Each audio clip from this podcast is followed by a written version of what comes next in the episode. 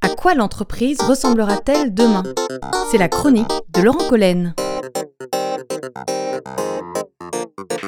Autant l'économie est rythmée par la demande, c'est-à-dire par l'envie de consommer et le pouvoir d'achat des consommateurs, autant le marché de l'emploi est rythmé, lui, par l'offre, c'est-à-dire par les postes à pourvoir. Moins les entreprises recrutent, plus la pression est grande au portillon. On comprend donc aisément que l'histoire de la relation entre les employeurs et les employés n'est que le fruit de ce difficile équilibre entre offre et demande car il est bien question ici de pouvoir de l'un sur l'autre. Et derrière tout pouvoir, il y a danger.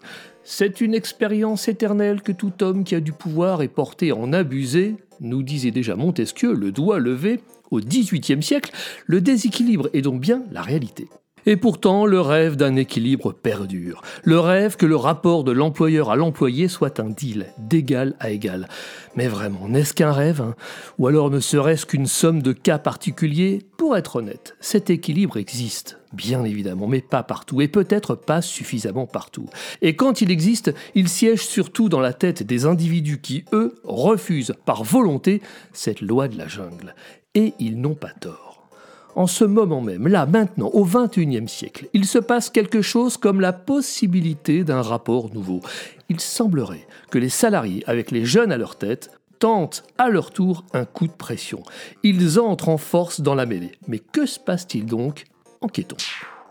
Le salarié dont nous parlons est aussi un consommateur. Et ce que l'on observe ici, c'est que le consommateur inspire le salarié. Car dans sa vie de tous les jours, le consommateur a l'habitude d'avoir la maîtrise, de conduire sa relation aux marques, donc sa relation aux entreprises. La consommation touchant aux besoins et aux plaisirs, le consommateur a décidé de gérer, voire de manipuler, ses acteurs de la consommation, à ses désirs, pour mettre en scène à sa guise sa vie privée heureuse. À ce titre, la digitalisation l'a fondamentalement aidé, car l'achat est devenu soudainement un sujet plus carré, plus rationnel, échappant aux mains et au discours d'un seul vendeur, échappant à l'à peu près. Toute l'information est accessible sur le net, comparable. Le consommateur en sait autant que le vendeur. Il a appris à faire pression sur le vendeur avec ou sans tact. Il est devenu son égal. Et cela change tout. Et pourquoi ce modèle ne pourrait-il pas s'appliquer à l'emploi, à la relation employé-employeur? La recherche d'emploi ne se digitaliserait-elle pas? Ne sont-ce pas des algorithmes qui sélectionnent les CV le process de recrutement ne deviendrait-il pas plus numérisé qu'avant, donc plus carré qu'avant, jusqu'à la survenance de l'humain en toute fin de parcours pour un entretien? Même une fois en poste, les salariés sont évalués via des indicateurs. Les entretiens annuels pourraient bien même demain s'automatiser. Le travail à distance avec des interfaces logicielles s'installe. Ce que je veux dire ici, c'est que dans le monde du travail, on échappera de plus en plus quotidiennement au biais de l'humain et s'il demeurait, il serait même petit à petit rejeté car subjectif. Tout sera de plus en plus rationalisé. À part, et c'est bien heureux, l'esprit d'aventure, le plaisir collectif qui fera souvent la différence, et la magie de la machine à café, peut-être. Plus le rapport à l'employeur sera numérisé, distancié, plus le salarié pourra davantage piloter sa vie professionnelle et prendre la main. Il voudra travailler à son domicile ou dans l'entreprise quand il le souhaitera. Il devient exigeant, carré à son tour. Il jugera lui-même de ce qui est performant pour lui. Il voudra optimiser sa vie et ses relations. Comprenez, qu'il n'y a aucune raison que sa vie professionnelle soit moins bien gérée que sa vie personnelle. L'entreprise subit donc ce phénomène, à moins qu'on se dise qu'elle pourrait ici en profiter. Le pouvoir change-t-il demain? Le salarié se vengerait-il même des abus d'avant? Voilà en tout cas l'entreprise obligée de faire les yeux doux à ses salariés. C'est pourquoi certains font un parallèle entre le monde de la consommation et le monde de l'emploi, entre les exigences des consommateurs et celles nouvellement constatées des salariés. On y verrait ici un air de famille. Le consommateur était déjà roi. Le salarié n'ambitionnerait-il pas ici d'étendre son règne? Enfin, une chose est sûre, le pouvoir cherche à s'équilibrer. D'un autre côté, que voit-on? Nous avons malheureusement vu à quel point nos économies se sont révélées fragiles. Jamais personne ne l'avait imaginé à ce point. La question de la résilience devient une question clé. Pourquoi? Car les entreprises ont toujours consacré du temps à prévoir, anticiper, planifier, et elles découvrent dans le même temps à quel point leurs vies sont rythmées par l'imprévu. À l'inverse de l'espérance de vie de l'homme, celle de l'entreprise n'a de cesse de se réduire. Elle était de 75 ans dans les années 30, de 40 ans dans les années 70 et elle n'est plus que de 15 ans aujourd'hui.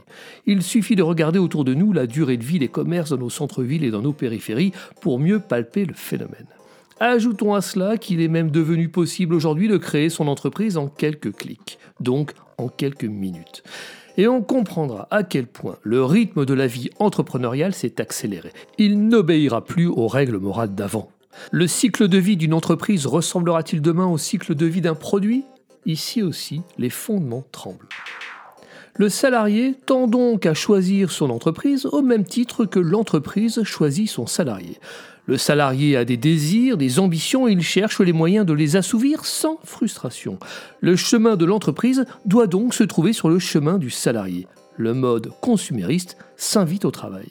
L'entreprise devient une sorte de produit de consommation qu'on adopte avec son projet, son package de rémunération, ses services, ses avantages périphériques. Mais le sujet va plus loin.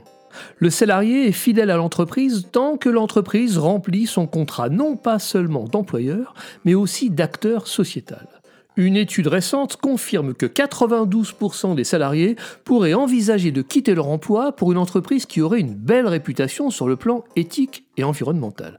92%, ce n'est pas rien. Encore une fois ici, le salarié sensibilisé à ces enjeux, produisant lui-même des efforts dans ce sens au quotidien, exige désormais que son employeur agisse de la même manière. Il exige de la cohérence. Il n'y a pas de raison valable pour que l'entreprise se comporte moins bien que lui, salarié, consommateur. Bien au contraire. Le salarié sera donc fidèle jusqu'à ce qu'il en décide autrement, jusqu'à ce que d'autres sirènes sifflent à ses oreilles. La relation tient donc à un fil, celui de l'actualité, de la tendance, du vent qui tourne. 27% des salariés seulement ont l'intention de faire leur carrière dans l'entreprise dans laquelle ils sont en poste. Pire encore, ou mieux encore devrais-je dire, les salariés nouveaux décident de ne plus avoir à supporter les comportements toxiques de leur manager. Un mot plus haut que l'autre pourra suffire pour déclencher le départ de l'entreprise. Attention, rébellion. L'heure est donc à la séduction permanente, à la vraie relation, pas au faux semblant. Le salarié sera volatile. La preuve Les employés notent aujourd'hui leurs employeurs sur le site Glassdoor, comme ils notent depuis longtemps déjà les restaurants et les hôtels sur TripAdvisor selon l'expérience qu'ils y ont vécue. En réaction à ce phénomène, ainsi victime de ces nouveaux comportements d'employés volatiles, l'entreprise, à son tour, se consumérise. Pas le choix, nous dirons-nous. Après avoir marketé les produits pour séduire les consommateurs, l'entreprise va marketer ses emplois pour séduire ses futures ressources.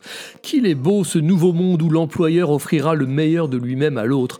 L'employeur osera même s'afficher comme une marque, comme une marque employeurs. Les employés sont à fidéliser, ils sont valorisés, ils se cooptent entre eux, leurs jobs sont à personnaliser et on crée pour eux des expériences mémorables. Et comme les consommateurs, ils sont interrogés. Ils confient à des questionnaires discrets leur niveau de satisfaction et même leurs suggestions pour améliorer la vie et la performance collective. C'est en les séduisant, en les écoutant, en les faisant contribuer que les entreprises espèrent ainsi les engager toujours un peu plus comme avant. Pour résumer, le consumérisme a doucement mais sûrement imposé sa logique au monde de l'emploi. Le rapport de l'employé à l'employeur et de l'employeur à l'employé se voit profondément bouleversé.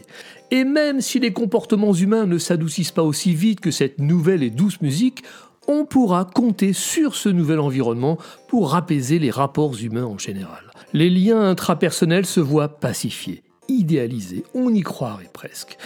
Un détail près, Dehors, c'est toujours la jungle. Dedans, on tire encore parfois à balles réelles. Mais entre deux rafales, on entend les sirènes siffler, tel un espoir.